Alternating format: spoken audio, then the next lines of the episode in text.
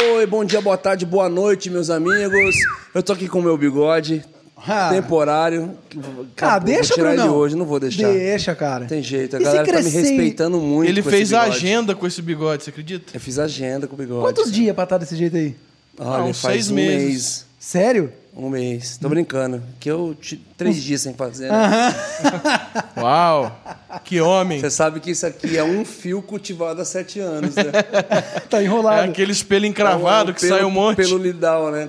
É um, Um cisto é um peloidal. cisto, é, não esqueci o nome. Um pelo pelo... Pelo, Pelo, É tipo o Pedro Peter.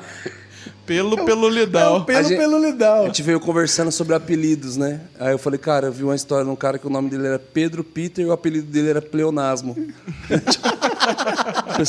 Super redundante. Aí eu vi do outro cara que chamava. é, como que é? Hum, Rivaldo Jesus. Rivaldo Jesus. Rivaldo Jesus. O apelido do cara era ateu.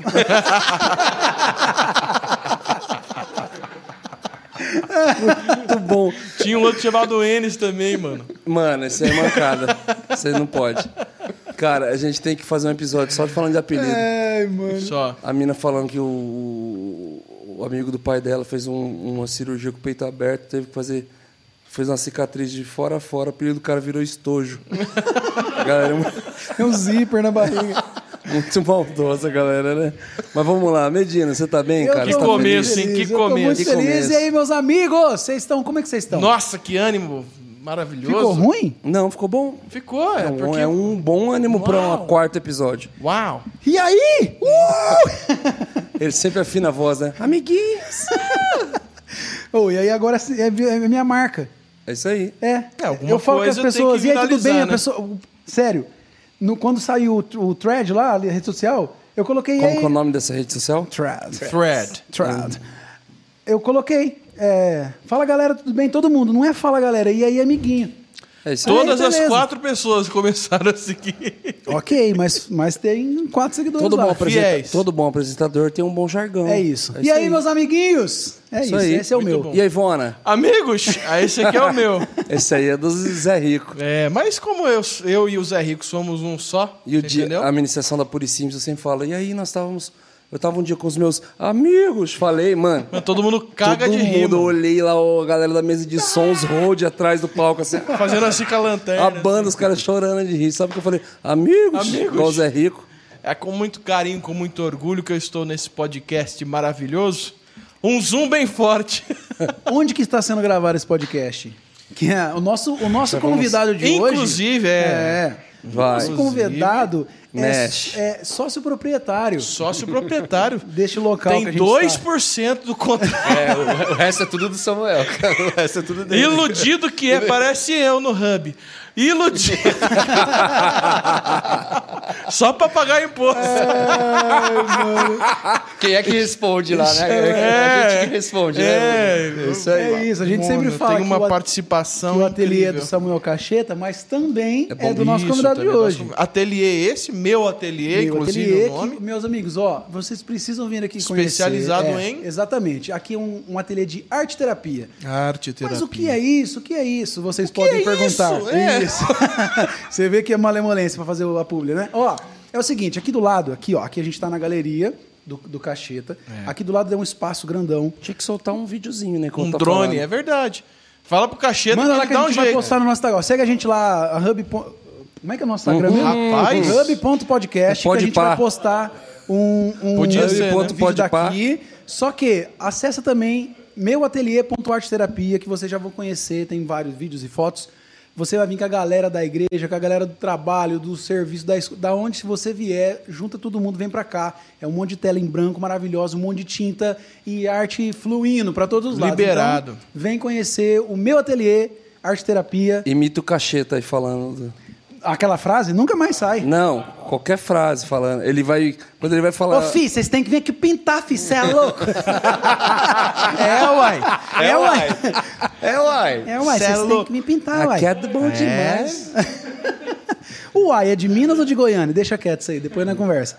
Ó, e eu quero falar também da InChurch, porque a InChurch é parceira desse, desse, can- desse canal aqui. Quem? InChurch. Repita. In Church. Novamente. Anna Church, né? Em Brasília. Ó, é o seguinte, galera, a In Church, ela vem trazer solução para sua igreja. Você, você que tá precisando, ó. What kind of solutions? Olha só, Tá que ligado? isso. Solutions é, administrativas, organizacionais, é, a parte Proximização das pessoas que estão visitando a sua igreja pela primeira Exatamente, vez. proximização. É, ué. Essa palavra é Exatamente. bacana. Essa daí você nem conhecia. Não essa. conhecia mesmo. Ó, Uma seguinte. proximidade com resolução. É, ué. É. Você não tem Então, essa. assim, ó, a InChurch, ela vem trazendo várias formas dentro de um aplicativo para sua igreja ou de um site para sua igreja, onde vai resolver os problemas organizacionais de escala, Hum. fazer a escala do louvor, fazer a escala da galera, de, de qualquer ministério dentro da sua igreja, você faz através da InChurch. Você tem um sistema de pagamento através da InChurch. Vai fazer um evento. Vai ter um evento, Vona, vai ter Hum. conferência do Ponto Cruz na igreja. Irmãs fazendo Ponto Cruz. Irmãs da terceira idade. Exato. Quero fazer uma inscrição. Você dentro do aplicativo você paga, faz um caixa separado para esse evento, então não vai entrar lá. Então você faz o pagamento direto, você não precisa contratar mais uma empresa, o Eventbrite ou qualquer outra empresa dessa de pagamento. Muito bom que você falou a, É o que a igreja, é o que geralmente as igrejas usam hoje. Entendi. Dentro. Muito bom. Ué, eu fiz a propaganda de graça pro Eventbrite aqui. É o concorrente Não. do nosso É patrocinador. isso, não, Não, usem Eventbrite, contrário. use InChurch. Bom. é isso. É Isso. muito melhor do que Eventbrite. Ó, e aí, é, Nunca mais você faz um o pagamento lá dentro. É, você também tem um esquema da parte de capacitação, de ensino, a jornada dentro do, do aplicativo para os novos convertidos. Tem, você pode colocar os cursos da sua igreja. É orgânico. Então, assim, ó, é muita, muita coisa legal dentro do aplicativo. Então, tem o QR Code aqui na tela, link na descrição. Conheça, porque é muito bom. Orgânico, E orgânico. depois a Red Bull patrocina a gente, mas Olha ainda aí, não. Red Bull. Mas, ó, conheça em Church. Ah, e esse mês agora de agosto, tá tendo uma jornada de expansão sem evasão. Uau! Para você que tá. Você que é pastor que está expandindo sua igreja, mas está tendo talvez um problema de evasão da galera. A galera Você entra, chega a mas sai. 100, sai Exato. 101. Então, é, esse mês está com um, todo mundo voltado para isso, para capacitar e treinar a igreja para a gente zerar essa, essa evasão aí. É isso, em church. É isso aí.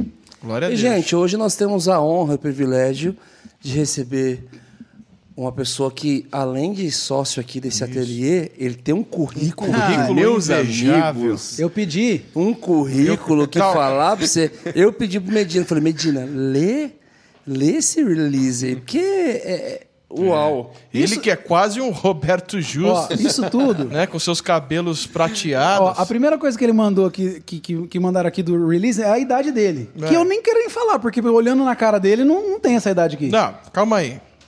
Hum. Que idade é essa? 50 anos, a hora que não pôs ele na idade tela ainda. 52, cara. 52. E tá melhor do que você, Medina, do que nós? É, isso que é a testreza. que testreza. Ó, executivo de carreira internacional com mais de 25 anos de experiência na liderança de estratégia de expansão. É um apaixonado em proporcionar crescimento, transformação digital e novas experiências para empresas e seus consumidores no mundo digitalizado. Passagens por empresas do Vale do Silício, com mais de 70 viagens para a região, como o Apple, onde teve a oportunidade de trabalhar com Steve Jobs, a, a- é, o Steve Jobs que é o dono, né? Adobe, Google Daddy, SanDisk. É, é o Steve Jobs, né, gente? Eu aqui, ó, o Steve Jobs. É, mano, olha aqui. Não, lê É isso aí. gigantesco. Não, é enorme, mano, é enorme. É um podcast o release do cara. Vamos enorme. falar aqui sozinho. Faça, faça as boas-vindas. Medina. É enorme. Ainda tem a parte da igreja, que era só o profissional. Até a parte da igreja. a parte da Ah. igreja. Quer ver, ó? É... Cadê, cadê? Quando não está envolvido em projetos corporativos, tem, tem a paixão de se envolver em projetos de voluntários com casais, jovens e adultos. É, aficionados por esporte, futebol, handball, papapá. Olha, como Cadê, nós. é, Um pouquinho antes aí fala do eu tô procur- CEP e do Hangout. Isso, como cristão está à frente de dois projetos, CEP, Criatividade, Empreendedorismo e Propósito, é, onde cremos no poder do Espírito Santo, ativar sonhos e criatividade. Oh, é é um, é um- um caminhão de, de informação. Animal. Praticamente um Shark Tank, Então, né? dê as boas-vindas, Medina, ao nosso convidado de hoje. É o, o, nosso convidado, eu vou pedir pro Cacheta, Cacheta, vem aqui. Ô, Fi. Ô, Fi, chega aí, Fi. Ixi! Ih, tá querendo mais porcentagem. Aqui, aqui na minha, aqui, vem aqui, ó. Apresenta, apresenta o, o nosso convidado. Dá aquela maciada na carne. O convidado de hoje, eu tenho a honra de apresentar ele, que é meu grande sócio, meu grande amigo, né, parceiro, é o Beto Santos. Obrigado, obrigado. Uma honra estar aqui com vocês. Obrigado pelo convite. É uma honra vocês estarem gravando sempre aqui. Para a gente é uma alegria. Quando o Samuel começou a trazer vocês aqui, a gente ficou tão feliz, cara. A gente acompanhava já vocês sempre. Então, para a gente é uma alegria ter vocês aqui. Massa, Obrigado. cara, Prazer. Obrigadão. Prazer cara, é mas nosso. vamos já começar, porque esse currículo aí... Que legal, cara. Que, que trabalho que é esse de expansão? Então, Como é que você entrou nisso? É, a história é muito bacana. Ah, bem rapidinho, né? O Brasil, bom, tenho 52 já, então. né, eu era da época que o Brasil era, pra você ter uma ideia, tinha reserva de mercado aqui. Não podia comprar tecnologia de fora. Você tinha que consumir tecnologia do Brasil. Então, o Brasil tinha, por exemplo, tinha fabricantes de computador nacionais. E você tinha que comprar, e só, mesmo bancos, qualquer empresa só podia comprar realmente máquinas aqui do Brasil. E aí, na época, meu pai teve uma sacada que a lei tinha uma brecha. Que não pode, o que não tiver sim- similar, você pode importar. E o que, que não tinha similar? Apple. Então, meu pai começou a trazer máquinas Apple para o Brasil e é assim que eu comecei a me envolver, comecei a trabalhar com ele e tal. Que eram os, os computadores Macintosh. Os Macintosh na Teu época. pai foi o primeiro É. a trazer Apple pro É, Brasil, bem então. no começo. É, bem no começo. Nó. Porque não tinha similar, então você podia importar. né? É que naquela época, quem consumia eram mais agências de propaganda, caras igual o Samuel, os criativos, né? eram essas empresas que, que consumiam Apple. E aí co- começou a trazer, que era onde podia trazer. E aí é onde eu fui me, envolvendo e gostando.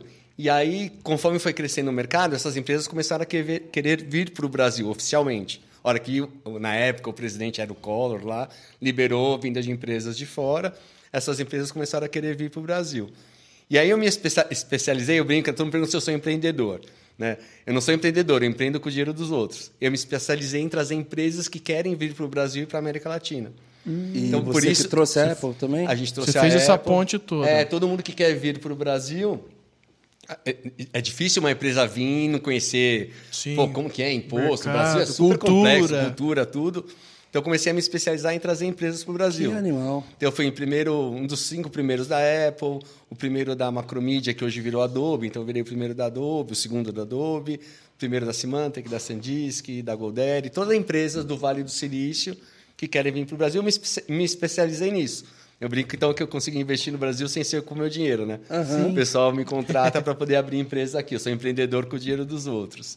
Mas E é legal. ganha dos é- dois lados. Ganha dos dois lados. Mas o lado bom é isso, é que para eles é legal, que são empresas que estão olhando para o Brasil, que vem oportunidade, agora não só o Brasil, mas especializei em América Latina também. Legal. Mas os Que caras que querem vir para cá precisam ter um conhecimento do mercado e eu auxilio. Então, assim, a gente comentou lá, mais de 70 entradas lá na Califórnia. Se eu fiquei cinco dias em cada viagem, dá, cara, 5 vezes 7, 35, 350 dias lá. Morei um ano lá, se for ver, né? Só Caramba. Só indo e voltando, né? Só indo e pingando lá, mas para estudar mercado e trazer empresas para cá. Então, é assim que eu E- comecei, e, né? E a empresa que te procurou, você tem também uma visão de falar, "Eu acho que isso aqui no Brasil vai dar certo. É isso aí. É isso aí. Porque Esses dois existe uma responsabilidade muito grande da tua É, parte Com certeza. de captar e falar, cara, tem um mercado muito bom aqui e de chegar e às vezes não dá certo. Tem coisa que faz sentido trazer para cá, tem coisa. Aqui no Brasil, se for ver, é o que eu sempre falo. O pessoal pergunta muito: ah, mudanças de governo, tudo que acontece. Ah, o Brasil tem 200 milhões de consumidores. Qualquer coisa que você trouxer, Sim. É. a princípio tem mercado. É você vir mais agressivo ou menos agressivo. E é nisso que eu consigo fazer um balanço. Ah, pô, aqui dá para investir bastante. Você bem- A empresa que eu estou hoje tem 100 funcionários. Eu já estou em empresa com dois funcionários, três. Depende do tamanho de operação que você quer fazer. Então, hoje, a OneTrust é uma empresa que está nessa parte de privacidade de dados, que é importante. Você precisa de muita gente. Tem que dar suporte. Então, hoje são 100 pessoas aqui. Mas tem empresa que só precisa trazer, ah, só vai comprar e vender. Duas, três pessoas, você monta a operação, monta uma distribuição e vende. É porque, na verdade, a empresa. ame- Só americanas as empresas? Todas, sempre vai Ela- elas têm que montar uma base aqui e, tipo assim, começar do zero, entre aspas, aqui com tudo, contratando A única coisa- funcionário, a única contratando coisa que gerente, na mão é o contratando CEO, produto, né? contratando É isso tudo. aí, é isso aí. Então você tem que dar uma orientação para eles, o que é o melhor modelo. Muitas vezes o modelo talvez não seja nem montar uma empresa aqui. Talvez seja fazer uma parceria com alguém que já existe. Ah, Só é fazer importação. Fazer, só fazer importação, e aí só distribui. Normalmente você tem que estar aqui oficialmente se você quer vender para o governo. Aí você tem que estar aqui. E é interessante que- vender E aí, uma empresa que é digital, tipo Adobe, é, é, como que funciona isso? É, porque você trazer um aparelho, ah, trouxe o Macintosh, Tem que trouxe o, importar, ah, é, né? é. É, A empresa digital é como que funciona isso? Porque você tem que ter aqui toda a equipe de suporte. Para quem que você liga se não funcionar? Adobe, vai. Você está usando o Photoshop. Você liga para quem? Entendi. Você tem que ter um time de suporte, um time que te auxilia na implementação, te auxilia nos contratos. Tem muito, muita complexidade em contrato de venda. Né? Uma coisa é você vender um Photoshop para um fotógrafo. Outra coisa é você vender um Photoshop para um, uma produtora com um canal como a Globo. Que aí são contratos. Sim. Ou faculdade, que tem contrato educacional. Então você tem que instruir os caras. No final, é instruir a melhor forma de operar no país. Que pode ser desde montar uma empresa aqui mesmo, comprar uma empresa aqui, ser sócio de uma empresa aqui, ou montar só um modelo de distribuição. Na verdade, a responsabilidade do teu trabalho é enorme. É, né? Porque É falar, investir com o dinheiro dos outros, mas você tem responsabilidade. É, os né? outros vai ficar Caramba. no seu Os- cangote. os, né? outros, é, os outros vão ficar no cangote. já aconteceu de você trazer uma empresa e de repente não vingar no Brasil Ou e a culpa demorar. ser sua, assim, tipo assim. Ou demorar pra vingar. Tipo, Então, tem muito de demorar para vingar, né? de ter uma expectativa de um ano e meio É, tem e que assim, "Putz, tal e, tipo, é, e não vai dar certo, e aí tira o pé, diminui, reorganiza, né, acontece. Acontece da empresa vir embora, acontece. E aí Uhum. depende do que está acontecendo, né? E, mas o que tem é mudanças de rota. Ah, não, então vamos tirar o pé do Brasil, mas vamos focar na Argentina? Vamos focar no... Então você tenta dar uma balanceada, Uhum. né, para que o investimento fique na região. Eu falo que eu sou entusiasta de vender Brasil e América Latina. Porque é isso que eu quero, eu quero que as empresas venham para cá. E aí você eu- precisou estudar toda a cultura também do- da América Latina para entender que país que serve para aquela empresa. É, por exemplo, o, o que, que eu. Normalmente a gente faz um balanço. Né? O Brasil normalmente é metade da América Latina, em termos de, de oportunidade. Então você tem que ter um balanço. assim, Se o Brasil Rapaz, tiver. é gigantesco É, se o Brasil tiver mal, quem que tem que ficar bem para dar, pra dar certo no balanço? Aí, então você começa a estudar os outros países. Ah, Colômbia e México já são Argentina iguais tá legal, Brasil. a economia Argentina tá uma beleza. Mas sabe o que é bom na Argentina hoje? É você montar operações que sirvam de hub para o resto do mundo. Porque a Argentina é tão barato o trabalho e o dinheiro que, por exemplo, monta todo o seu suporte do mundo na Argentina. Monta a sua agência de marketing do mundo na Argentina. Você vai pagar barato? Vai pagar barato pelos, pelo, pela mão de obra, operação. e você exporta. Imagina a, sua empresa em Londres consumindo marketing feito pela Argentina. Muito mais barato. Sim. Imagina quanto custaria um diretor de marketing em Londres. E qual que é o país mais difícil de se entrar? Burocrático, caro? Realmente é o Brasil? Ah, o Brasil é o mais complexo. É o mais Por complexo. causa de impostos, né? A parte de burocracia, impostos. imposto de todos os o- lados, né? E o, e o, O e o é seu cliente, ele complexo. estranha a hora que você fala o, o- a, a carga tributária? Você tem uma ideia? Eu tive uma, uma vez, era uma, a Sandisk, a Sandisk Ah, hoje o ela... estado, o estado é maravilhoso. É, a Sandisk, para quem não lembra, é que hoje ela, ela saiu do mercado, ela foi vendida, mas ela trazia os cartões de memória, pendrive, né? ela era, Aham. ficou top aqui no Brasil. HD, né? HD, todas essas coisas. E aí eles queriam, não, vamos montar uma fábrica no Brasil e vamos vender no Brasil direto, esse negócio de vender direto, né? E aí eu precisava explicar para eles parte de impostos, como funcionava tal. E o Brasil é super complexo. Nossa. Tem que vender de estado para estado. Nossa. coisa. E aí eu tenho um amigo, numa- um grande fabricante que já estava aqui no Brasil, uma empresa gigante que já estava aqui no Brasil. Eu falei, Pô, você pode me ajudar nessa conversa? Porque os caras não estão entendendo o que eu estou explicando, que é tão complexo, que não vale a pena vir sozinho, que vale a pena é, se, se associar com alguém local, porque ta- eu estava no começo desses movimentos, né? Aí esse meu amigo falou, não, beleza, marca uma reunião com seu contato de lá e área financeira de impostos de lá, e eu ponho o pessoal aqui do Brasil. E a empresa dele super renomada, para realmente trazer confiança, né? Aí a prim- começou a ligação, né? Ele falou assim: Ah, legal, o Beto pediu para eu estar aqui com vocês para te falar um pouquinho dessa parte de impostos e como montar uma operação no Brasil. Eu estou aqui com 50 pessoas da minha área fiscal e tributária. Em quantos vocês estão aí? Nossa. O cara falou assim: ó, não precisa nem continuar a ligação. Nós só estamos em dois aqui, entender uma dificuldade, o Beto já tinha avisado. Cara, a complexidade. Olha como é difícil. 50 pra Você conseguir 50 caras fazer. para explicar, para falar como funcionava. Eu ia te tal. perguntar isso, se as operações que você trazia para o Brasil eram coisas que mais eram importadas de lá para cá, ou de forma de software, que era mais online, assim, ou se montava operações que necessitava fazer uma fábrica no Brasil e ficar um negócio grande, assim. Então, eu já passei por- Contratar é. muitas pessoas. Então, eu já passei por todos esses. Hoje, eu prefiro, hoje, hoje o mundo está muito mais digital, então software é muito mais fácil, porque você, você elimina toda essa Na barreira, nuvem. Essa barreira de impostos, mais da parte de fabricação e principalmente esses prazos de importação e tudo mais. Mas eu já tive na própria Sandisk, depois dessa conversa, a gente resolveu montar uma operação aqui, por exemplo, de só montar, não fabricar. São duas coisas diferentes.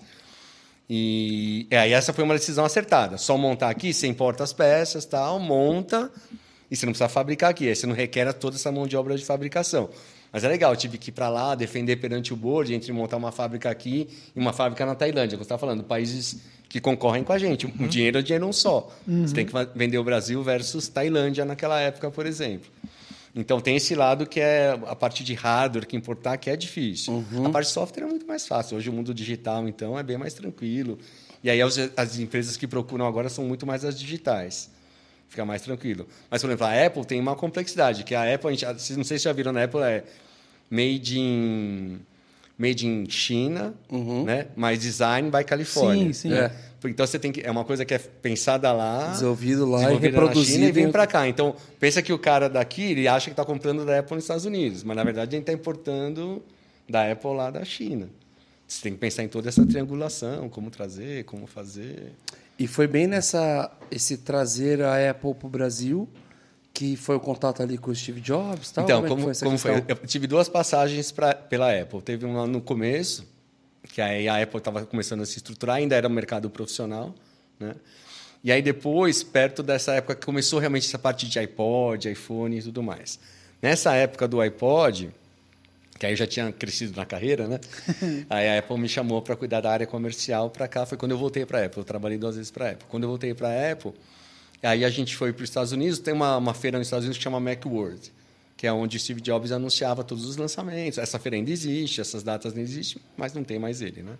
E ele anunciava. E eu fui para lá, geralmente a gente levava clientes. Então eu levei os caras que eram os meus clientes profissionais. né? Então, tipo, as produtoras, os canais de televisão, as grandes agências, a gente foi para lá. E foi bem, cara, no dia que o Steve Jobs anunciou o iPhone. Ah, que foi sim. aquele reboliço, né? Pô, anunciou Ah, o iPhone é, e tal. mudou o mercado. Mudou o mercado. né? Foi, e eu tava lá. Não tinha botão. Não tinha nada, e eu estava lá com eles nesse lançamento, né? E é uma curiosidade, né? Ele mostrou o iPhone naquele dia, não existia ainda o produto, só ia. Ele ainda falou: "Ó, esse produto vai estar pronto daqui a seis meses. E a ação da Apple já disparou naquele dia só dele falar de um produto que ia ser lançado. Sim. Ele mudou o formato da É, coisa. mudou tudo, cara. Só e a apresentação só um que ele fez lá foi muito Só legal. um negocinho cara. que pra eu não esquecer. Agora, de férias com a família, mini férias agora, eu virei pra minha filha e falei assim. Que eu tava numa conversa e ela falou, o quê? Ela, o quê? Eu falei, meu celular dela. O celular. Ela fez assim com a mão. É, eu, gente aqui, ó. eu falei, isso é um tapa. Isso é um- ela, meu celular é assim. Eu falei, eu virei pra moleque, como é que vocês fazem aqui?" celular? Como é que vocês fazem telefone? Eles, qual- o símbolo? Eu virei para os mais velhos, como é que vocês fazem celular? Eles, assim, essa família. A molecada, mas por quê?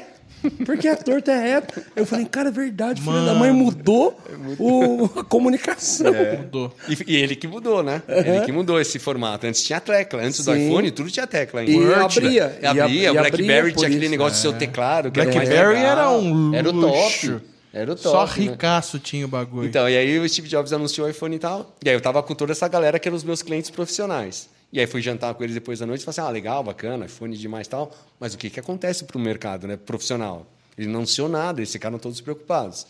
E aí no dia seguinte, era uma das reuniões que eu tinha assim. Com o Steve Jobs, você tinha dois touch bases por ano, porque você cuidava de uma região, então você era responsável e reportava para ele. E aí fui ter a minha reunião com ele. E aí eu falei, oi Steve, tudo bem aí, beleza? Fala aí, tudo Steve. bem, Steve? E aí, Beleza? Estivão? Não, Steve, tudo bem? Estiveira monstra. É. E aí eu perguntei, a gente conversando assim, pô, eu tô com os clientes profissionais aqui, né? O que, que a gente vai lançar aqui? Que a gente conversa com eles, que eles perguntaram e tal. Ele falou assim, ó, agradece, diz que é muito legal a relação com eles, mas a partir de amanhã a gente é uma empresa de varejo. Se eles quiserem, eles vão comprar a máquina no Walmart. Caramba. O cara respondeu assim. Aí você aprende uma lição de foco. Olha como é importante ter foco e de orientação. Porque ali a, a Apple tomou uma decisão de ser uma empresa de consumidor, de varejo. Mas olha como a decisão que ele tomou mudou toda a indústria. Eu, quando eu estava na Apple, quem eram meus clientes? Eram esses caras, produtora, agência, eu só vendia para eles. A partir do momento que a Apple tomou a decisão, a partir dele, de virar uma empresa de varejo para o consumidor, O público final virou as pessoas. então, comuns. virou as pessoas comuns. Mas o que acontece? Quem é uma pessoa comum? Um diretor de um grande banco. Esse diretor de um banco- grande banco comprou um iPhone, tinha um iPad e comprou um Mac para casa dele. Ele pensa assim, pô, por que que eu não tenho um iPhone no meu no banco? Aí eu comecei a vender para banco, comecei a vender para um monte de gente que eu não imaginava. expandiu Cara, absurdamente. expandiu absurdamente. Então, uma decisão dele de mudar para varejo, não, menos, não é que ele menosprezou, mas o que ele quis dizer é, cara, esse é o nosso foco agora. Ele abriu para o mercado todo. Hoje, qualquer empresa que você vai tem Apple. Antes não era isso. Só tinha Apple em agência e produtora. Então, essa decisão de olhar para o varejo, falei que eu aprendi, é, cara, uma das lições que eu tive. Foco, cara, para onde você vai? Você negócio, escolhe o nicho, vai. O que vai acontecer depois é outra história.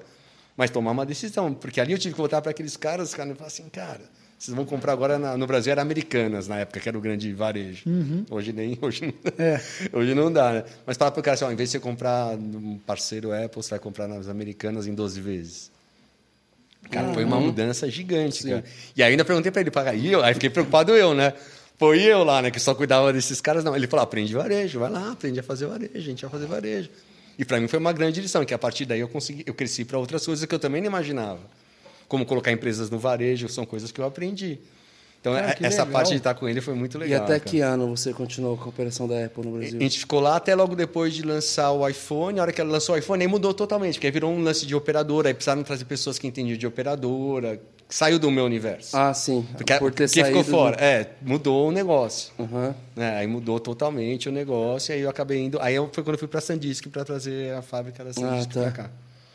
Quando, quando, então, na verdade, quando uma empresa é, ela te contrata, você vira uma espécie de funcionário da empresa mesmo para durante Funcionário o tempo número todo, um, número dois, Sim. sempre o isso. tempo todo para trazer, até consolidar aqui, É. você é funcionário da empresa. É, aí depois se consolida e eu acabo saindo. Caramba, mas é um, um emprego que você tem que ficar buscando emprego sempre.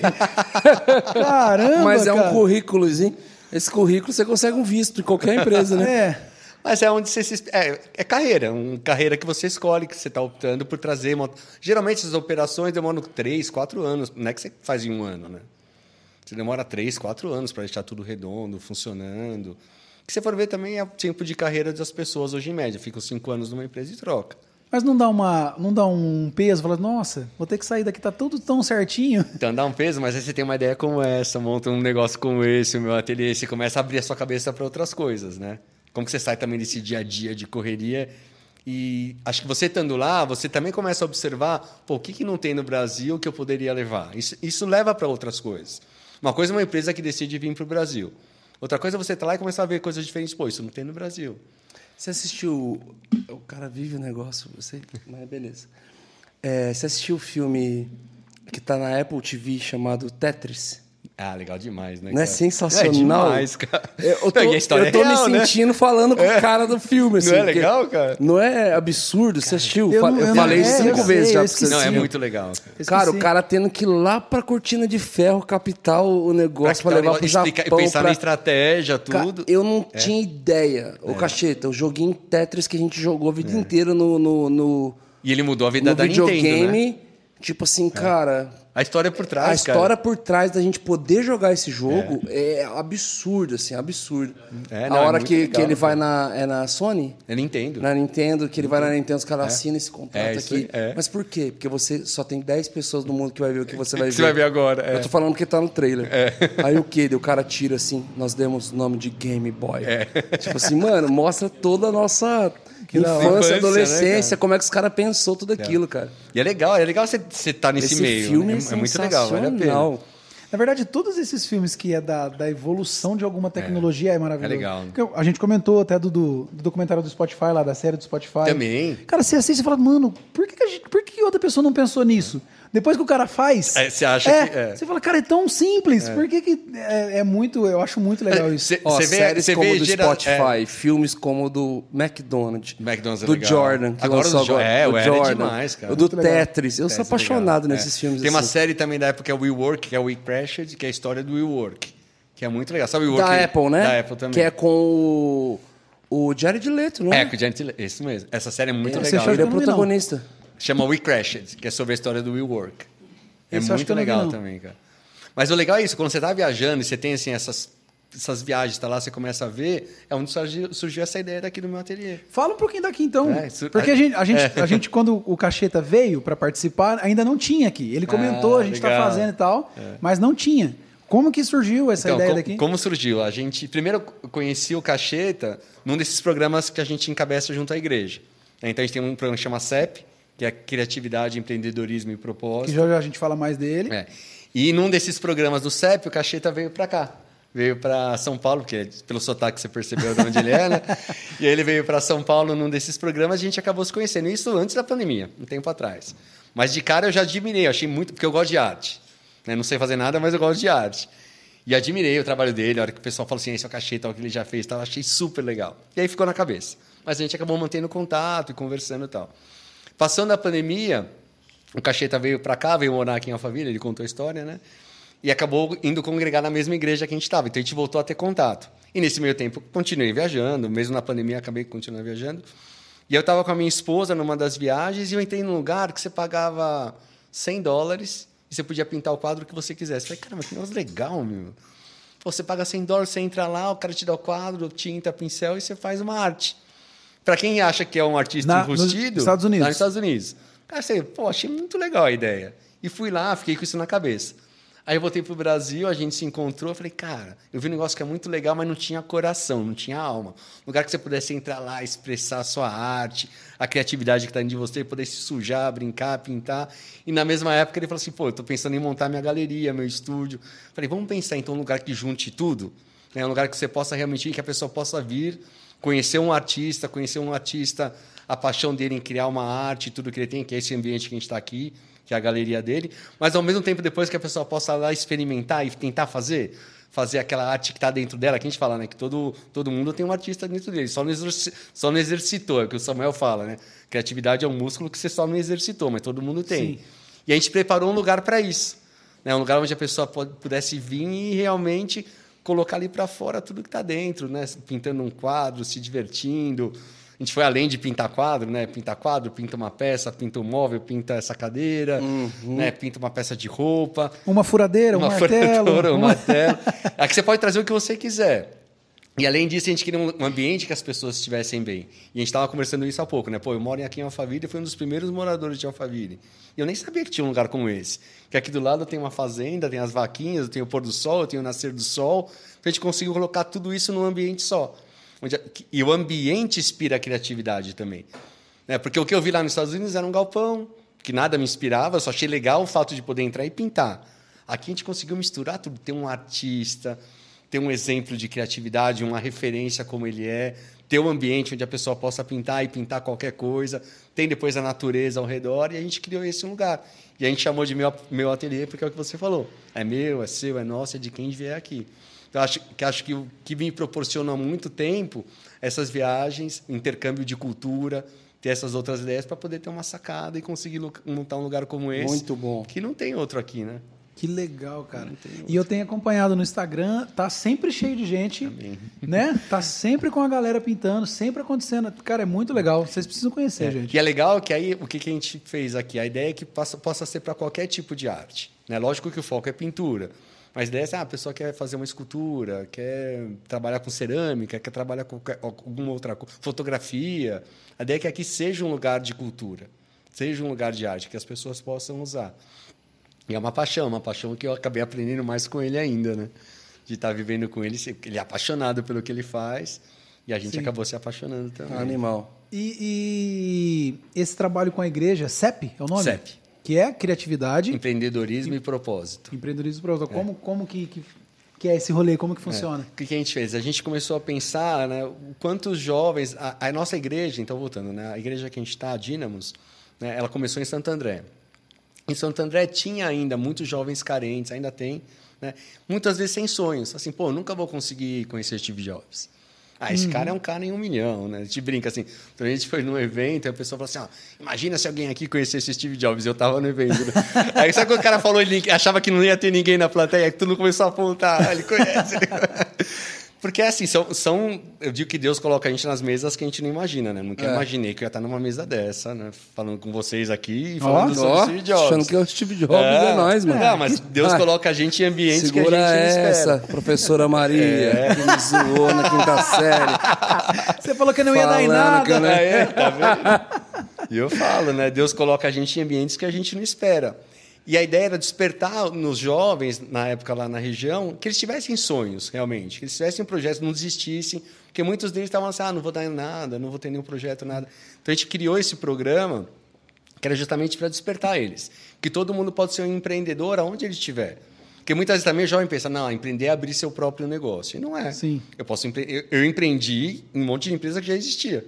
Eu sou exemplo clássico, né? Ah, não, eu não abri nenhuma empresa. Eu Sim. empreendi em empresas que já existiam. Então você pode empreender em empresas que existem ou abrir seu negócio. Mas uma coisa que todos nós temos dentro de nós é a criatividade. E a criatividade que a gente fala no CEP é o poder do Espírito Santo. Né? Que, que todo mundo fala assim, ah, não, veio dentro de mim aquela ideia. O que, é veio dentro de mim aquela ideia? Numa composição, Do nada. numa palavra. Do nada. Do eu- nada veio alguma Vai. coisa. né? Então, o que a gente sempre explicou, que a criatividade é o poder do Espírito Santo, é o que a gente explica aqui também. Então, tem a criatividade, que é o Espírito Santo, que está em nós. Tem o poder de empreender, que empreender é qualquer coisa, desde que você esteja alinhado com o propósito daquilo que você quer fazer. Então, assim, eu trabalho na Apple. Por que, que eu vou empreender dentro da Apple? Porque o que a Apple acredita, eu também acredito. Quer levar essa parte de criatividade, onde você estiver, no lugar que você estiver. se- se- Seu propósito está alinhado com o propósito da empresa. E é isso que a gente pro- procura passar para os jovens ali no CEP. Né? Que ele pode empreender. Um é uma empresa que ele se identifique, que ele saiba por que que ele está lá, que ele tenha o Espírito Santo dentro dele e que ele saiba o propósito dele. Mas despertar essa vontade nos jovens. E uma coisa que a gente fala no CEP, que é o nosso versículo principal, é que jovens terão visão e os velhos terão sonhos. Porque o jovem fica assim, ah, eu tenho um sonho. Não, você não tem sonho, você tem uma visão que Deus te deu. Foi o Espírito Santo dentro de você que deu a visão. Transforma isso num negócio. E os velhos têm um sonho porque eles têm que viver o resto da vida. Com sonhos ativos e poderem ensinarem os jovens. Então a gente bate muito nesse versículo, porque Eu- todo mundo eu- tem lá. É. Eu gosto muito desse versículo. É, porque o jovem, o jovem é que tem que ter visão, não é ter sonhos. O jovem tem que ter visão. Porque o jovem fala, ah, meu sonho não é seu sonho. É só visão. O Espírito Santo dentro de você falou, vai para cima. E a gente fez esse programa do CEP. A gente juntou três executivos de grandes multinacionais para poder contribuir com os jovens na época antes da pandemia. Fizemos um programa, um programa de 40 horas. Ah, que Onde a gente fala, é bem legal. E a gente passou já por vários jovens lá. E depois deixou de ser só jovem, começou a entrar todo mundo. viu, que, viu que tinha um conteúdo, falou, é, que eu vou aproveitar. é, Não é mais e esses jovem. três, é você mais três? Eu mais dois. Você mais dois? Eu mais dois. São cristãos também? Todos cristãos. Que todos massa. cristãos. Muito legal. Um superintendente de um grande banco, de uma grande instituição financeira, e outro de uma outra empresa. Hoje, o terceiro ele não está nem no Brasil, ele mudou para um outro país da América Latina, tocando uma operação que agora ele está indo na Argentina. Mas ele vem, quando a gente faz o CEP, ele vem para cá também. Então, mas aí então é, é, é uma espécie de, de seminário, um, é tipo um fim de semana, como que é isso? A gente faz é, vários sábados, né? Vários sábados de seis horas cada programa, mais ou menos. E a gente vai fazendo, eles ficam seis horas. A gente passa realmente exemplos práticos de como você saber seu propósito. Quem está montando uma empresa sabe que é missão, visão e valores? A gente chega nesse nível. Sua empresa tem missão? Você tem a visão da empresa? Quais são os valores da sua empresa? Como que você contrata uma equipe? Você orou antes de escolher um sócio? Você chamou Deus para ser sócio na sua empresa? E É, a- só a tem de gente- forma presencial? Vocês não fizeram online Então, ainda? a gente, não, não- a gente tentou fazer online. O problema é que, quando a gente fala muito do Espírito Santo, é difícil fazer isso online.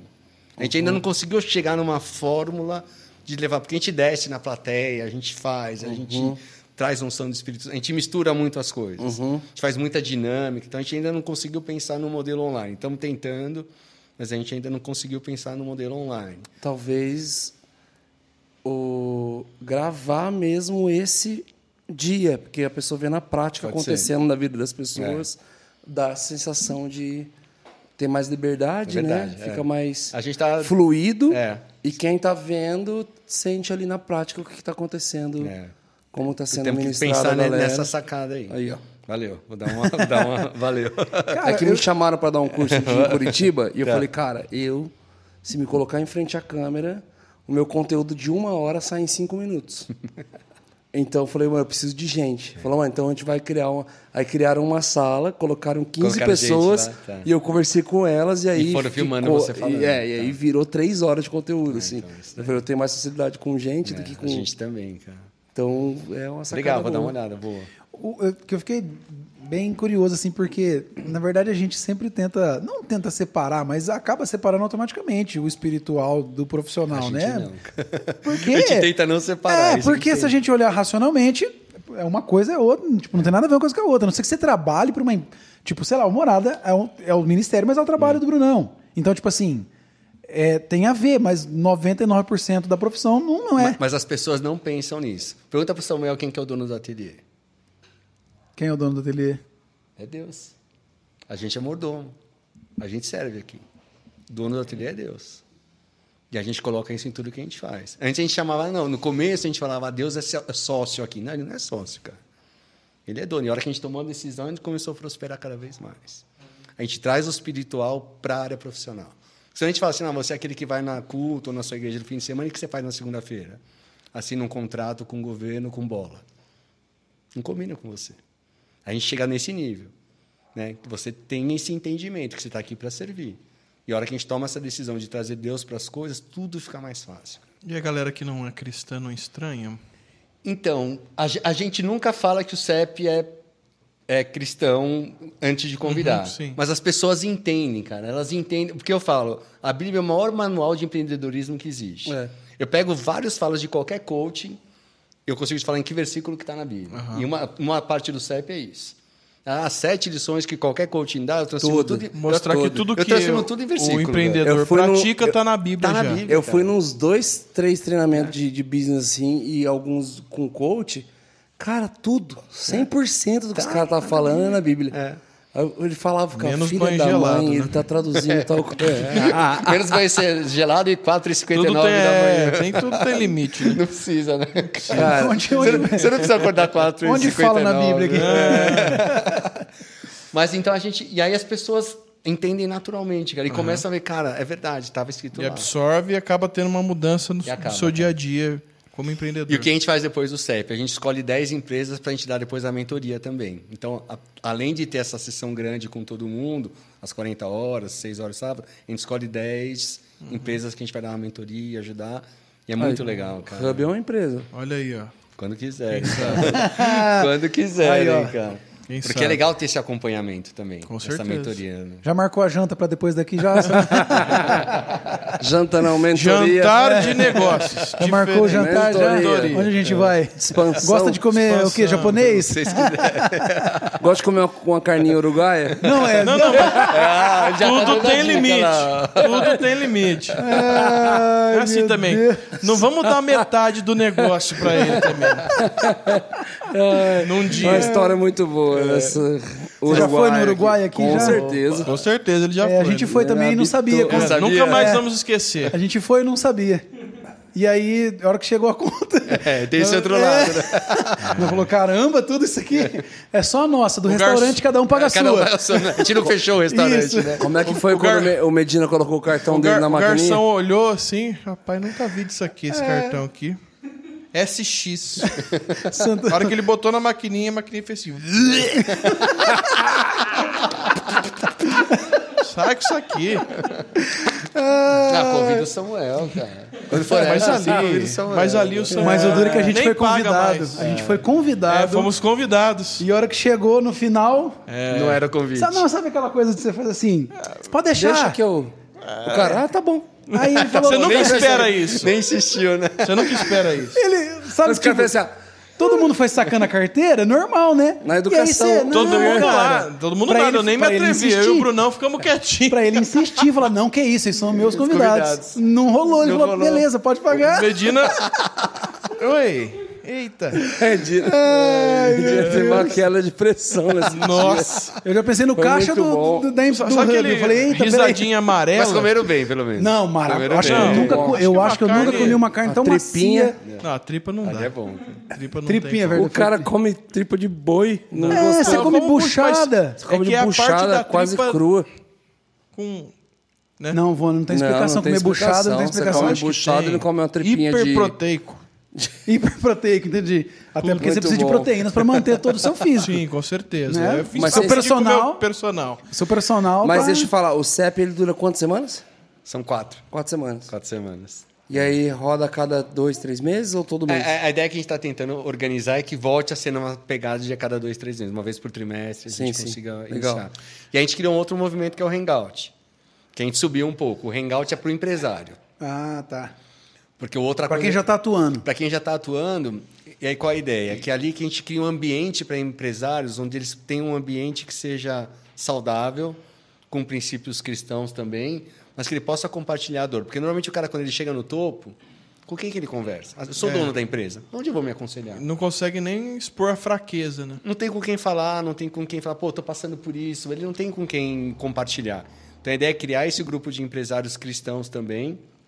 Uma das pautas é essa, a sua solidão, com quem que você conversa na hora de tomar uma decisão difícil, né? com quem se troca ideias na parte de, ó, eu preciso ir para esse caminho, para aquele caminho. Tem o outro lado que eu acho que a nossa igreja precisa ter, e os cristãos como um todo, é politicamente, como que a gente se posiciona? Como a gente pre- prepara alguém para nos defender perante o governo? É, a gente fala assim, ah, não, vou orar e vou orar para que Deus coloque lá o governante certo. Não, vamos fazer a nossa parte. Vamos, vamos, entre aspas, patrocinar ou cuidar da carreira de um vereador, de um deputado, de um deputado estadual, de um deputado federal. Pra você ele tem que crescendo. criar. Para ele ir crescendo, você tem que criar. Igual tem lá a bancada da arma, a bancada... Não, tem que ter uma bancada cristã. Então, co- como que você, como empresário, investe nesse sentido de ter uma representação também perante o governo? É, um exemplo disso é Maria do Rosário, né? Mano, Tem nada a ver. Bandeirante chutou lá do outro lado. Ga- Tem nada a ver Nossa, com o nosso estourou o gatilho da minha mente aqui. Falei, caramba, cara. Quem? Desarmou o disjuntor da, da minha- do meu raciocínio. Muito bom. A sua cara foi muito boa. Falei, uai. Deixa eu perguntar, alguma vez você já estava com a- o negócio engatilhado e Jesus falou, não vai fazer? Então, eu já tive... Jesus falou não fazer, eu fiz e eu dancei. Ah, você fez. E não teve É jeito. um exemplo melhor ainda. É, esse. melhor. Que Não teve jeito. pele. Não E faz. deu ruim mesmo. Deu ruim, cara. Deu ruim. Deus, Jesus falou assim, ó, não A vai, proposta era não muito faz. boa, né? Fala, não, mas eu quero. Aí sabe quando você quer aquela briga, você diz, então vai. Então já que você quer, vai, cara. Uhum. E não deu certo, cara. Tentador. o Perdeu uns negócio. 10 mil reais aí, com Perdeu, certeza. cara. Perdeu Da Lila- reais. Então, a gente- Limitada. Como é importante a gente... o que a gente tava falando antes, como é importante ouvir, cara. E Deus fala, né, cara? Fala. E falou não, e eu fui, cara. e- Foi a um, primeira e última? Primeira e última, depois eu aprendi que nunca Não, mais. nunca A hora que você aprende também, né? Não, a gente fez isso, mas foram duas vezes, né? Duas moedas que falar pra você. Para, Vona. Para, Vona. Tá gravando. Foi a primeira. Para, Vona. Mas é importante ter esse direcionamento. Sim, mas cara. tem uma regra, né? Depois da segunda sempre vem a vitória. Amém. Graças a Deus. Amém. Amém.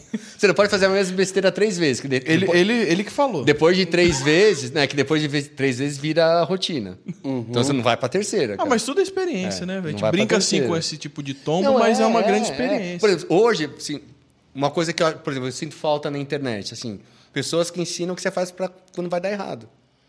Tudo é No- maravilha, no né? pós, é, fala. verdade, no pós. é Co- verdade. co- como eu- Ninguém fala, né? Como eu desmancho uma sociedade? Ninguém fala sobre isso. Interessante, Boa. ninguém, não tem ninguém falando Ninguém sobre. fala sobre isso. Verdade, precisa saber como Né? é. São de- Eu só saio andando. Se insistir muito, eu saio andando. E nem assino. Vai, vai, vai continuar me pagando. O Quando, problema deixa é eu te falar, quando tem três sócios, a gente só quer tirar um. Rapaz, Porque Na esses prática. assuntos difíceis não tem, cara. Isso é uma das Verdade. coisas que a gente conversa lá. Como Verdade. demitir? Demitir não é fácil. Demitir é super difícil, cara. Outro dia a gente estava É, numa outra é. operação que eu estava olhando que tem- de- tive que demitir muita gente. Não é, cara. É. e pior ainda porque é uma necessidade, não é nem um mau desempenho. Que o mau desempenho você tem um porquê. Você tem um ainda. motivo. Esse- isso, isso que eu ia A falar. pessoa sabe, É. provavelmente você como A pessoa cristão sabe, dá então mais uma dá um chance, toque, dá um é. toque e outro. Ah, não vai ter É. como mesmo. Agora, Agora, quando quando, é é uma corte, necessidade. É, e quando, eu lembro quando eu era mais jovem, uma vez eu estava começando ainda numa operação, e ainda era operação brasileira, ainda bem no comecinho de carreira. E aí meu chefe falou assim para mim, pô, eu tinha 22 anos, cara. Eu tinha uma equipe de 10, eu já cuidava de uma equipe de 10. Escolhe 5 e manda embora. Cara, Nossa, meu estômago metade. embrulhou, eu não sabia o Sem, sem pestanejar. não, tchau, escolhe 5 e manda embora, que a gente tá reformulando. Cara, o que você faz, cara? Como que você escolhe? Aí você Como tem que pai foi? de família. Qual foi teu tem- critério? Então, pra pra, escolher. então, pra mim foi mais ou menos isso, né? A gente era, eu era jovem, tinha muitos funcionários jovens, mas eu tinha, por exemplo, duas mães solteiras. Elas ficam. Uhum. Né? Tinha, uma- tinha um cara que era amigo meu. Você Até porque não é por desempenho. é, o cara que era amigo meu foi o que eu falei, cara, você vai dançar. Eu avisei antes, porque você era amigo, era mais- eu não tinha medo de mandar embora. Eu falei, cara, você é brother, deixa eu te explicar o que tá acontecendo. Você vai. Não era tão amigo sair. assim, na verdade. Ah, não, não, mas é que eu sabia, eu sabia que era alguém que ia conseguir se virar, né, cara? Alguém que ia conseguir. Rapidamente ele ia conseguir Ele ia um outro conseguir alguma posto. coisa. Mas você fica pensando muito mais na pessoa. Eu tô me né? sentindo, a coisa mais próxima que eu já vivi foi o dia que eu estava em frente à igreja. Eu tinha uns 12, 13 anos. Passou um cara, um bandido, falou assim: "Aí, irmão, a gente vai roubar uma moto. De quem que a gente pega? Você fez assim. Eu escolhi do diácono mais chato. Escolhe a dele, a dele. Só que eu sabia que o irmão dele ia conseguir recuperar a moto, dito e feito. tá vendo? Que terrível Uau, o meu Brunão. empreendedorismo. Seu empreendedorismo. Caramba, do seu. Parabéns, hein? Decisões difíceis, cara. Eu sei como é. difíceis, tá Rouba a moto dele, ó. Olha, que Caramba. maravilhoso, Brunão. Que exemplo. Terrível, mas eu tinha que escolher, senão eu ia apanhar. Cara Entendi. me Entre coagiu. roubar uma moto e você tomar uns tapas. O cara me coagiu. Aquele ia Eu tinha bater e 12 ia anos. roubar de qualquer jeito. Tinha 12 anos. Mas o que eu acho, voltando, é importante você pôr Deus em toda a decisão. Isso é uma coisa que eu coloco em todas as coisas. Para uma reunião, como que eu me preparo para uma reunião? Cara, Deus, me ilumina para essa reunião. Que a pessoa do outro lado esteja aberta a me receber, é o que eu estou falando, como vai ser. Eu tinha uma menina, eu aprendi isso com uma vendedora minha. Ela era a que mais vendia disparado, cara. Disparado. E eu, eu ainda não era cristão, não. Eu demorei um pouco para entender. E um dia eu chamei ele, cara, me fala por que, que você vende tanto e os outros não. E ela me falou, porque eu oro em cada, antes de cada ligação. Eu oro para que a outra pessoa esteja receptiva do outro lado. Não, eu, eu, eu, quando eu tenho uma reunião importante assim, eu, eu falo assim, Espírito Santo, ajuda-me a convencer ele. Por quê? É o Espírito Santo que convence. Me ajuda a convencer essa pessoa, porque senão... E as pessoas, aí, aquele ponto que fala assim, ah, se traz Espírito Santo para o negócio, tem que trazer, cara. É, ué. A, a lição dela de que ela vendia mais é porque ela orava antes de cada chamada. Pô, então você começa aí, cara, vou, vou colocar Deus em todas as coisas. Então você já acabou puxando o que eu ia perguntar. E aonde entrou o evangelho na sua vida? Você já vinha de um berço cristão? Foi no meio da caminhada? Como é que foi? Foi a, a, a minha família é católica, aquela maioria dos brasileiros não praticante. A minha mãe não, minha mãe ela, ela tocava na, na igreja, tá? mas a gente ia na missa da Páscoa e na missa do, Sim. do Ano Novo. Mas a minha esposa não, minha esposa era, era evangélica. E aí uma, uma vez os meus filhos foram convidados, quando eles eram pequenos, eu tenho três filhos, né? Eles foram convidados para uma dessas células de Natal, sabe? Ah, apresentação de Natal tal. E aí eles foram, acharam demais, gostaram e tal, pediram para voltar. Aí a Ângela, que é minha esposa, voltou com eles. Foi ver lá, não, é legal, fala de Deus tal. Aí continuaram indo por uns três meses. E eu, nada, não saía de casa. Aí um dia eu falei para minha mãe, como minha mãe era da igreja católica, eu não sabia o que que era evangélica nem católica, para mim era Igreja, só igreja. Falei, mãe, vai lá ver o que está acontecendo. A minha mãe falou, não, eles falam de Deus e de Jesus e tudo bem. Mas eu não ia, não ia, não ia. E um dia a Ângela falou para mim. E aí, como é legal quando a esposa conhece o marido, né? A Ângela falou assim para mim: ó, o dono da casa onde tem essa reunião é um grande empresário de multinacional. Blá, blá, blá. Eu falei, pô, vou lá. Aham. Segundo as Network, intenções. né? Network, né?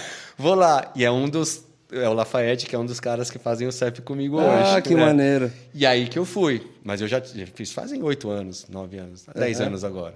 Né? E aí eu fui na casa dele e comecei, ele começou a explicar o, o que, que eles faziam, o que, que era né, a célula, né? Como era a célula, como funcionava tal. Mas para mim tudo tinha que ter muito racional. Eu falei, não, mas Lafayette, legal, bacana, tal, falava de negócio e tal.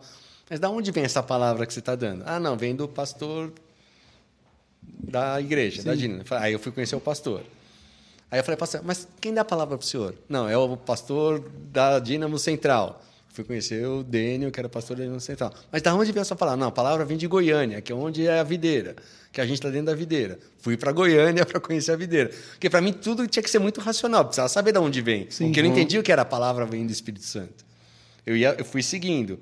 Aí quando fui para Goiânia, Aí conheci o pastor Aloysio, que era da videira e tal, e o pastor Marcelo.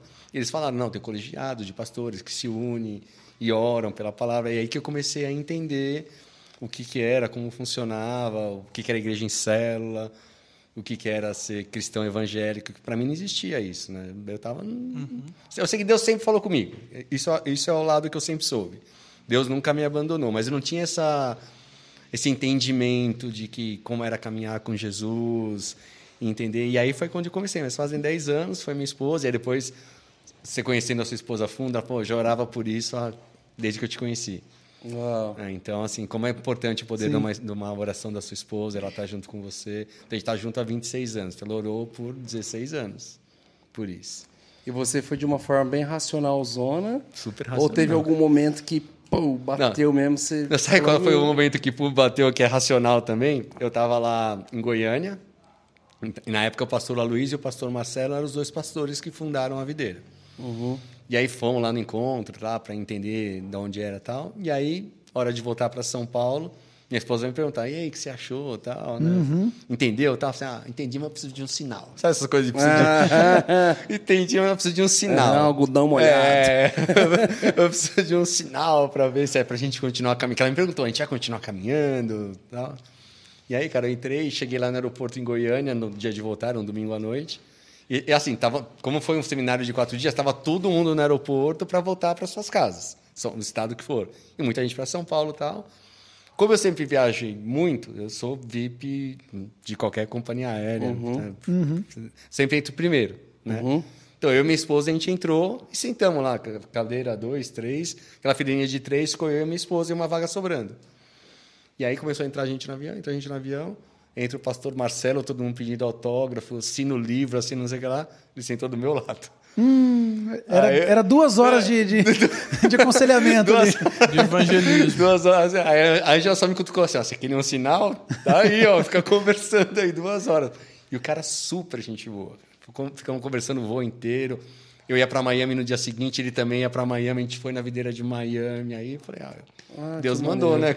Você queria um sinal, tá aí, né?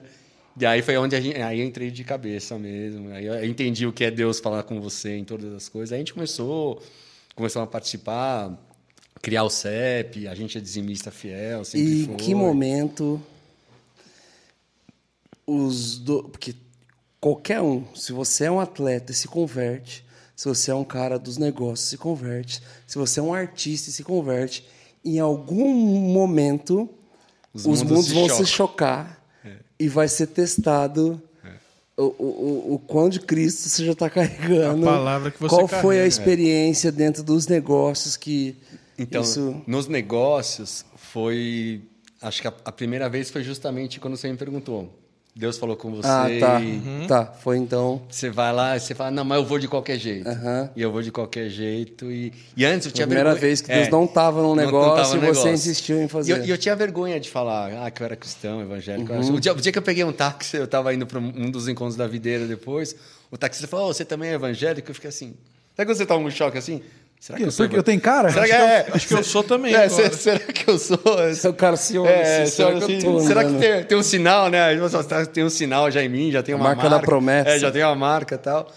Mas no começo você, não, você acaba não falando. Hoje não, toda empresa que eu tô, meus funcionários sabem que eu sou. Mas antes no começo você tinha vergonha. Não, tinha- não é vergonha, não sei.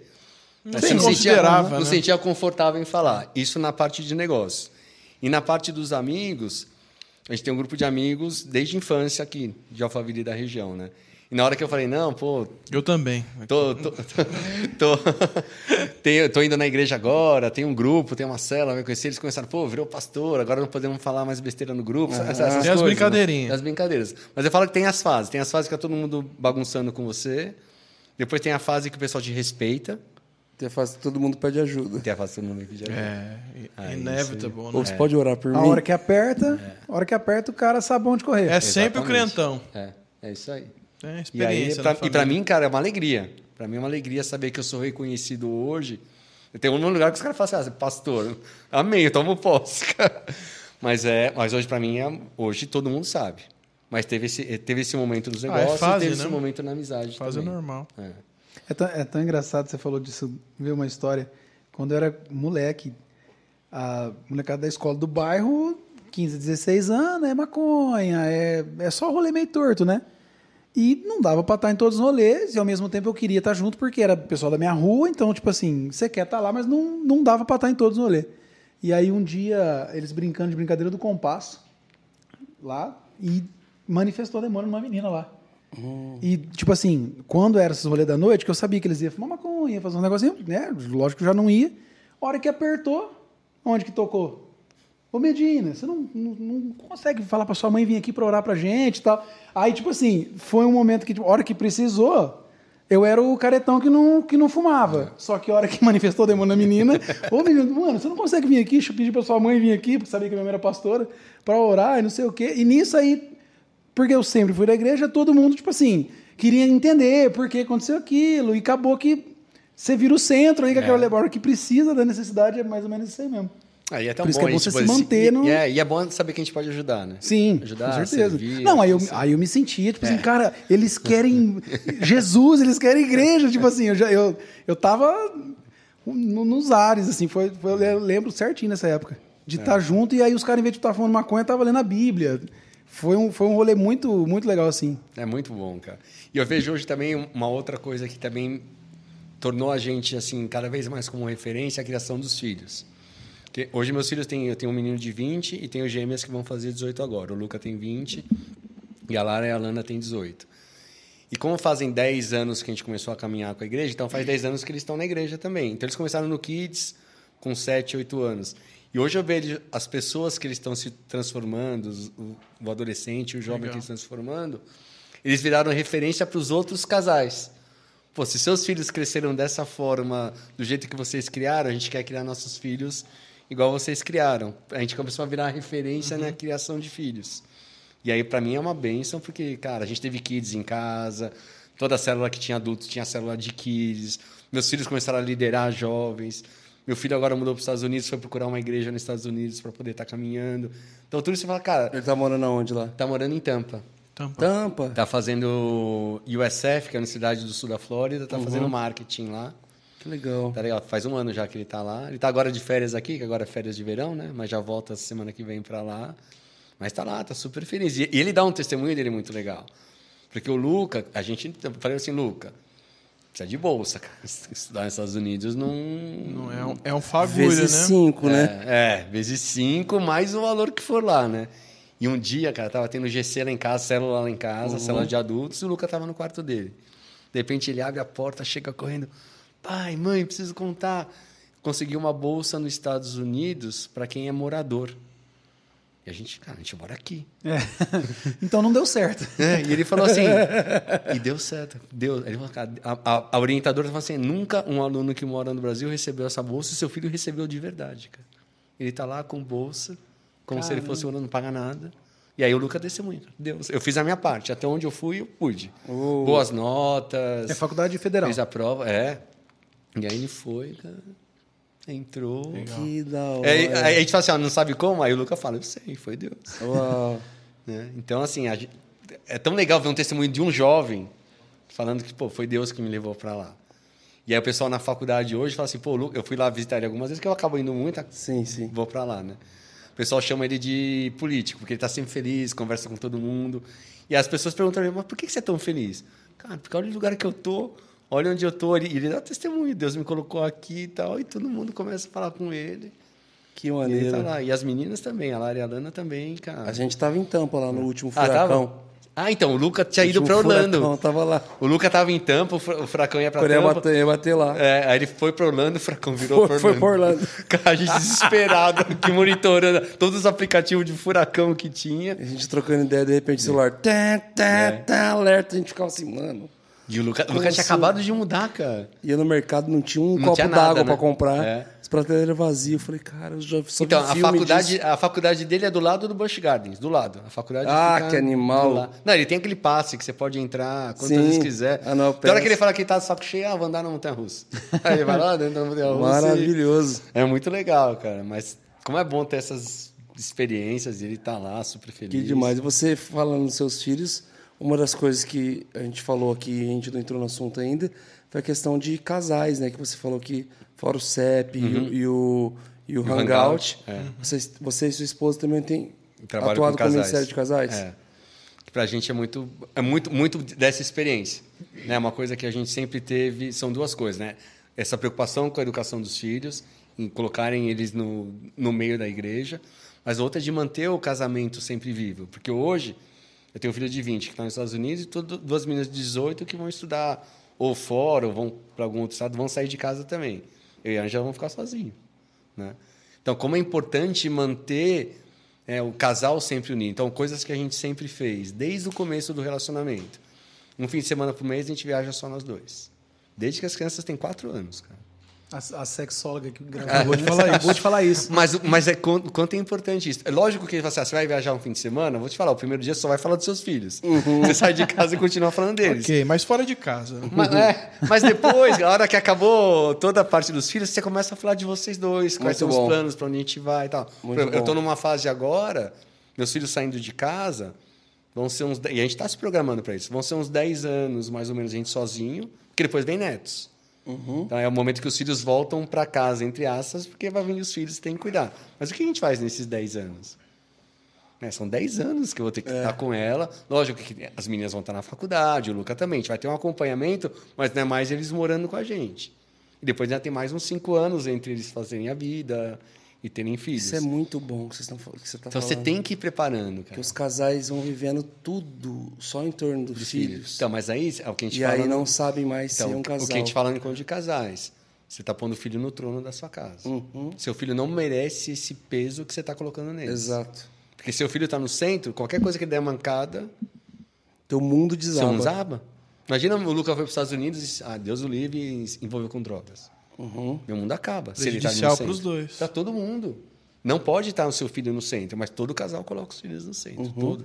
Você tem que separar, tem que entender que é você e sua esposa, Deus no centro, você e sua esposa. Tem que estar preparado para essa fase, quando vai ficar sozinho, depois os netos vão vir. Mas se não tivesse intimidade, uma vez teve um, um casal de amigos nossos que a gente indicou para eles: pô, vamos viajar, vai pelo menos jantar fora uma vez por semana, alguma coisa assim. Ah, a gente foi jantar fora e não tinha mais assunto. Não. Você fala, cara, Tá aí a prova, né? tá a prova. Pode jogar um Uno, fazer qualquer E coisa. hoje. eu- eu- e hoje a um gente banco imobiliário, tá ligado? Puxa o baralho na mesa. é, faz alguma coisa. Restaurantão chique. Seis! Bate na mesa. Tá marreco! Ah, vagabundo! Então, a gente fala muito para os casais isso. Eles têm que criar intimidade, cara. Porque os filhos Bom. vão embora. Bom embora, demais, cara. bom demais. Isso é bom, é bom servir. Esse. Vocês nunca pensaram de levar o, CEP ou o Hangout para outras igrejas, para outros cara. lugares? Esse é o plano desse ano. É. Esse, esse ano a gente está pensando nisso. Antes, é, a gente já conversou com, com o pastor Daniel Júnior da Dínamos. Ah, vocês conversaram com ele. Talvez Era compactar para um fim de semana, É, tipo isso? pensar assim, ah, esse, esse é o programa para outras igrejas. Né? Então, o Daniel Júnior encabeça os dois, tanto o CEP quanto o Hangout. E a ideia é que a gente saia da Dynamos e consiga levar realmente para outras igrejas. Então, ver como que a gente empacota isso. Legal. legal. Para poder servir. A, na- a ideia é servir. Né? Servir. Por exemplo, no Hangout, o que a gente pensa? Como que a gente prepara um... Nós, como empresários que cuidamos de uma igreja, a gente prepara um pastor para uma aposentadoria.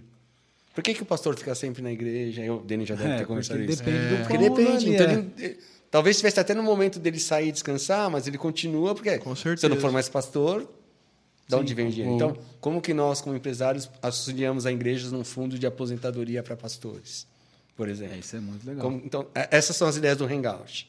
Aquela parte de uma inserção na política, outra parte esse projeto financeiro para as igrejas. Ou somos empresários, 20 empresários aqui. Um deles tem uma rede de academia. Quero abrir academia em 10 estados. Dênio Júnior, onde você quer abrir igreja? Ah, nesses estados também. Pô, vamos pegar o cara, o pastor da igreja, para poder também tocar a expansão da empresa. Aí já tem uma empresa abençoando Legal. a expansão. Só que se, se se a igreja não conversa com o empresário, nenhum dos dois sabe os planos e vice-versa. Então, essas são as ideias do Hangout. Então, acho que isso é bacana porque é uma coisa que a gente vê que não tem. E, e toda vez que a igreja pensa numa expansão, ela pensa, ah, não, o dinheiro da igreja, da matriz, é que vai bancar a expansão. Não, podia ser uma empresa. Uma empresa que está fazendo uma expansão, vai abrir lá, pode já apoiar, contratar o pastor para ser gerente. Tem N ideias que dá para fazer. Com certeza. Então, como que você alinha esses... Porque o, o pastor ele sabe lidar com gente. E um gerente precisa disso. É o Lógico, cargo certo. Lógico. Né, E a igreja não, não precisa de um pastor integral num primeiro momento de expansão. Então, assim, são essas ideias que a gente quer trazer para o Hangout, mas é isso. Como que eu levo isso para outras igrejas é o que está no, Muito no bom. nosso plano. Muito bom. Isso é muito legal mesmo. Sensacional. Beto, muito bom, cara, de verdade, cara. Eu que agradeço. Bis, testemunho, filhos, o projeto para com, com o CEP, o Hangout, casais. Cara, é um canivete suíço. É, suíço mesmo, né? Suíço mesmo, né? E Polaco. ainda, e ainda tá com a pele lisinha. Filha da mãe. Ninguém fala. Medina tá também, Os é- tratamentos tem, paliativos. É tanta borracha por trás aqui, ó. pra tá- O cara, o cara faz tratamento na mesma clínica do Silvio Santos. Alô, 3M. Tá descolando a cara. Repuxando tudo. que é marca homem. de Botox pra fazer um patrocínio, É, né? verdade. Ô Beto, de verdade, obrigado, Obrigado, eu cara. que agradeço, pra mim O é honra, tinha falado pra- de você pra gente, tinha falado outro dia aqui, falado muito bem. E, cara, de verdade, muito bom, prazerzaço se Pra conhecer. é uma Espero que a gente alegria, continue. Vamos. amizade e E relacionamento. aqui é a casa de vocês. E já já estamos fazendo algo com, com os homens e mulheres de negócio lá da nossa igreja. Legal. Quero Vai, receber vocês para ministrar, falar, inspirar todo demais. mundo lá. Vai ser demais. Obrigado. E o meu ateliê é de vocês, cara. Obrigado. Sempre Obrigado. bem-vindos aqui. Obrigado. E a gente, Obrigadão. a gente se sente bem-vindo aqui. Que É bom. verdade. Que bom. Obrigado, viu? É muito a nossa cara, né, cara? Sim. É tinta, é cor, é. Inclusive aquele quadro ali é bem sua cara. As perninhas. A perninha, né? Aquele com você no, no meu cangote. É eu e o Bruno abraçado. Aquela selfie nossa ali. Muito bom. Obrigado, obrigado. Beto. Obrigado Deus abençoe mesmo. sua Deus vida. Obrigado, Gente, viu? espero que Amém. esse episódio tenha abençoado a sua vida, te inspirado ainda mais como cristão, como pessoa posicionada no mercado de trabalho, como pai, como pessoas que é possível fazer mais, entregar mais, deixar uma marca e um legado e estar sempre em busca de novas ideias e colocar e tirar os planos do papel em nome de Jesus. Deus abençoe sua vida, tirar os planos do papel, né? Tirar os planos, é cada papel deixa em branco. Você Não, apaga, o, tira os planos. O Samuca, o Sam, o Sam fala todo dia, né? Bom dia, Ah, meu povo. é, Let's go, meu querido. Dia de tirar os planos do papel. Dinheiro. É isso aí, gente. Deus abençoe. Ó, compartilha, isso, comenta. Se inscreva aqui nesse canal, seja membro desse canal e conheça a Church, que está aqui. E meu ateliê, que estamos Que- aqui. Isso. Valeu. Falou. Obrigado.